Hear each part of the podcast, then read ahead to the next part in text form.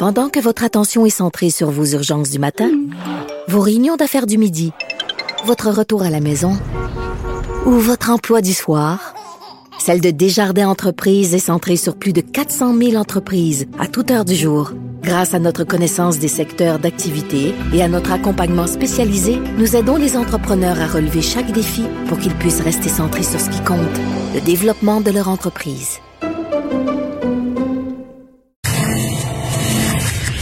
Ça risque d'être la plus grande bataille de notre vie. COVID-19.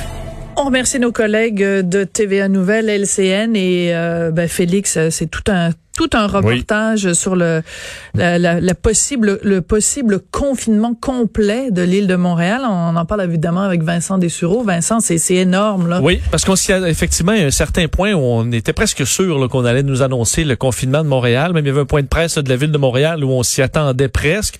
Et euh, faut croire qu'on est passé très proche. Mais on comprend la raison qui m'apparaît maintenant ben évidente en écoutant un cinquième des effectifs là, c'est pas réaliste. Et tu t'imagines le, le, bordel euh, avoir été infirmière sur la, rive sud où tu dois faire deux heures ou euh, trois heures de fil le matin pour pouvoir passer le, point de sécurité, le point de contrôle, ça aurait été effectivement impensable. Et surtout que, euh, je veux dire, en date d'aujourd'hui, on n'a pas à regretter ce choix-là parce que oui, c'est compliqué à Montréal, mais l'objectif de confiner, c'est de protéger le reste de la province et le reste de la province se porte très bien. Voilà, Donc, il n'y a pas eu une problématique de Montréalais qui sont partis partout se, se réfugier pour contaminer tous les villages euh, du Québec parce que ça se passe bien là, en région. Alors, je comprends qu'on pointe souvent du doigt Montréal, mais Montréal, le problème est resté à Montréal. Mm. Alors, d'avoir coupé les ponts, ça aurait pas changé grand-chose. Oui, il y a un petit peu des foyers de contamination quand même. Je pense que c'est Joliette, hôpital de Joliette, Saint-Hyacinthe, si je me trompe oui, pas. Absolument. Mais tu as tout à fait raison sur ce point-là.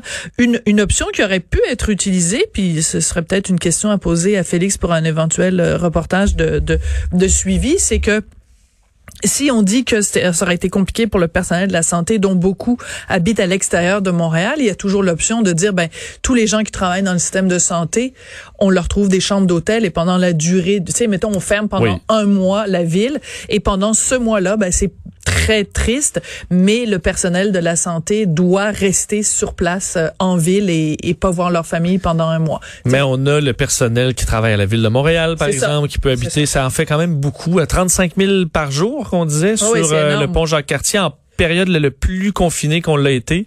C'est pas facile. En tout cas, tout un reportage de, de Félix Séguin et du bureau d'enquête. Écoute, on va parler de la situation euh, à Laval, justement.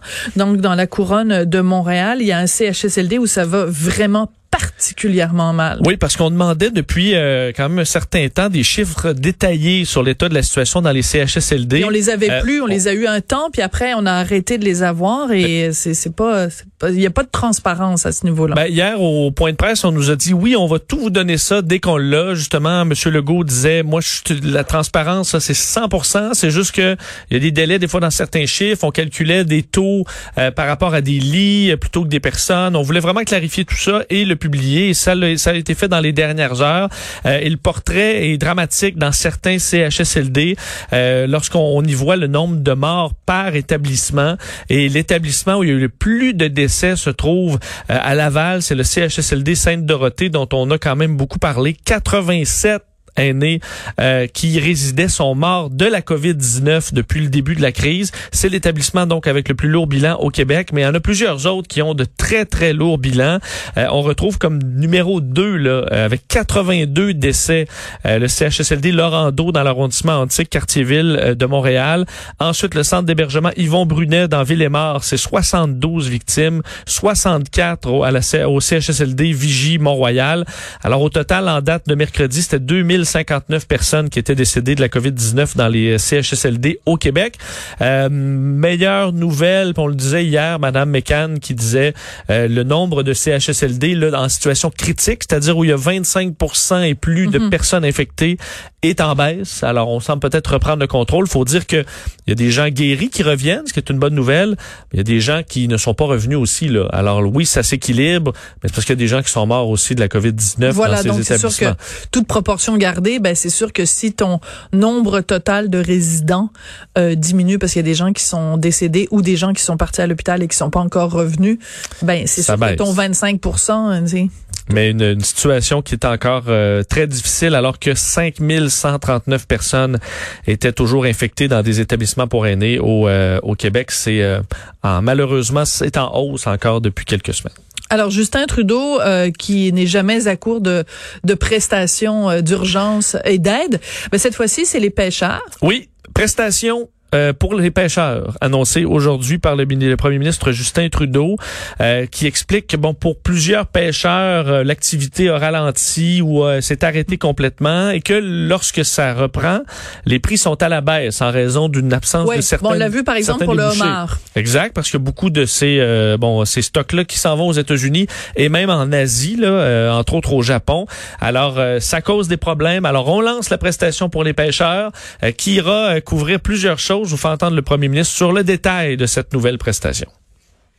Si vous êtes un pêcheur qui attend une baisse de revenus de 25% cette saison, cette mesure sera là pour vous.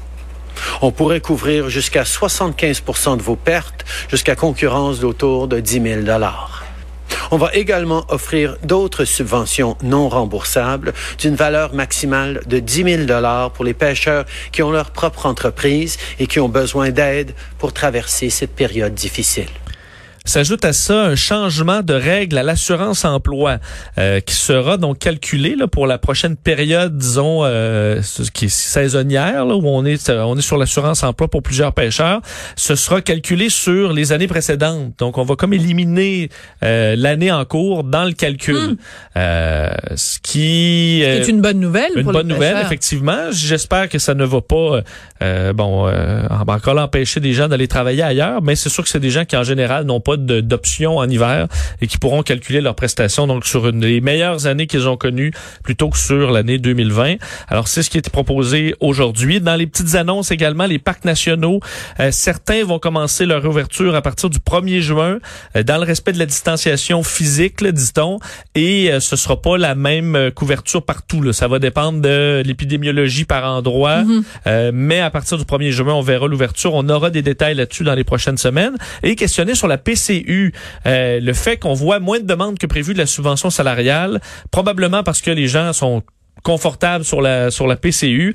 Euh, est-ce qu'on devrait euh, changer le plan? Et euh, faut croire que Monsieur le Trudeau explique qu'on est à travailler sur une version qui va peut-être être la partie allongée de la PCU, plus flexible, où par exemple une personne pourrait travailler à plus de 1000 dollars, mais avoir quand même un montant de PCU parce que présentement tu travailles. C'est ce que les c'est ce que les analystes financiers, enfin ou les chroniqueurs économiques disaient, c'est que normalement la façon dont ça se passe en ce moment, c'est que tu as le droit à la PCU et mais il faut pas que tu aies plus que 1000 dollars de revenus. Il suffit que tu aies 1000 1 dollar et ce 1 dollar là te coûte l'entièreté de ta de ta PCU.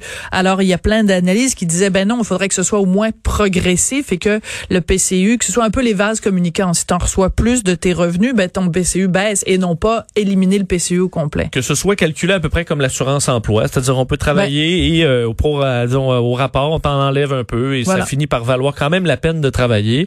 Et ça monsieur le Trudeau dit on travaille, c'est dans les avenues alors ça devrait être annoncé qu'il y avait beaucoup de questions là-dessus. Beaucoup de questions et beaucoup d'inquiétudes dans le milieu des affaires, évidemment, un peu partout à travers le Canada là-dessus. Oui. Écoute, euh, une nouvelle, parce que bon, il faut, faut vous expliquer aux gens, quand Vincent rentre dans le studio, il me remet sa liste de sujets. Puis quand j'ai vu ce sujet-là, j'ai eu comme un accès ah de rage. Ça me met tellement de mauvaise humeur. Québec qui pourrait sortir le chéquier pour sauver le Cirque du Soleil, dont on se rappelle que la propriété québécoise ne tient plus qu'à 10% hein. C'est le 10% qui appartient à la Caisse de dépôt. Tout le reste sont des intérêts étrangers. Et comme l'a démontré de façon éloquente, euh, l'ont démontré de façon éloquente nos collègues du Journal Montréal, Journal de Québec, ça appartient à des compagnies qui ont les poches très, très pleines. C'est des compagnies milliardaires. Et il y a une partie qui est dans des paradis fiscaux qui avait été également sorti par nos collègues du journal. Mais écoute, euh, on irait de l'avant. Selon Bloomberg, ça vient pas de nos médias euh, ici. D'ailleurs, le journal disant on ne peut plus se faire confirmer cette nouvelle-là. Mais euh, Bloomberg, bon, explique selon leurs sources, le gouvernement du Québec pourrait prêter. on parle d'un prêt, mais d'un demi milliard de dollars, 500 millions de dollars au Cercle du Soleil, qui est en difficulté. On cite donc plusieurs sources selon lesquelles Investissement Québec, qui est la partie financière donc, du du gouvernement du Québec pourrait euh, donner cette somme pour aider le Cirque du Soleil à passer au travers de cette crise-là qui, évidemment, les touche de plein fouet. Là. 95 des euh, employés ont été mis à pied à la fin du mois de mars. C'est 4679 employés, une entreprise qui avait déjà une lourde dette là, euh, de près d'un milliard. donc, le prêt qui serait octroyé après que les propriétaires actuels du cirque, qui est un fonds américain, un mhm. groupe chinois et la caisse de dépôt, euh, ont déjà prêté 50 euh, millions de dollars américains dans les derniers jours, semble-t-il, donc au Cirque du Soleil. Euh, le premier ministre Legault qui avait déclaré il y a deux semaines qu'on voulait privilégier les entreprises qui paient leurs impôts au Québec dans son effort mhm. de relance. Est-ce qu'on ferait une exception donc pour le, Cirque du Soleil? Est-ce que c'est un fleuron québécois qui est quand même une, à on a un lien disons, disons que ça a déjà été un fleuron québécois pour l'instant, c'est un fleuron à 10 québécois. Et il euh, faut rappeler quand même, c'est important de le rappeler, Guy La Liberté a quand même vendu ce qui lui restait de part en février. Il pouvait pas évidemment prévoir la crise de la COVID, j'en conviens, mais il savait quand même à ce moment-là que le cirque avait des graves problèmes financiers parce que on le savait aussi, on a acheté ces actions-là. Voilà, exactement. Et encore une fois, les collègues du, du des différents bureaux d'enquête euh, du journal euh, qui ont qui ont démontré justement que cet argent-là donné à euh, Guy la Liberté ont été remis, si je me trompe pas, corrige-moi si je me trompe, aux îles Caïmans. Oui. Et les gens de l'entourage de Guy la Liberté ont commencé par dire non non non vos informations sont pas bonnes. Puis là je me souviens plus c'est lequel des collègues qui est arrivé devant la représentante de, de, de Lune Rouge donc euh, la compagnie de Guy la Liberté en disant mais c'est parce que on l'a la preuve puis c'est aux îles Caïmans Caïmans et là elle a été obligée de dire ben oui euh, finalement euh, hmm. vous avez Caïmans raison. Ça faisait longtemps que je voulais oh, la placer. Excellente. C'est la C'est quoi la différence entre un crocodile et un alligator? Mais c'est Caïman pareil. C'est là que tu découvres mon petit côté oui, euh, pas blague plate. On pourrait avoir peut-être un petit euh, pif là. oui, la prochaine fois. Écoute, les occasions de rire sont assez rares, On prend toutes là. On prend toutes. On va sauter dessus à bras raccourcis.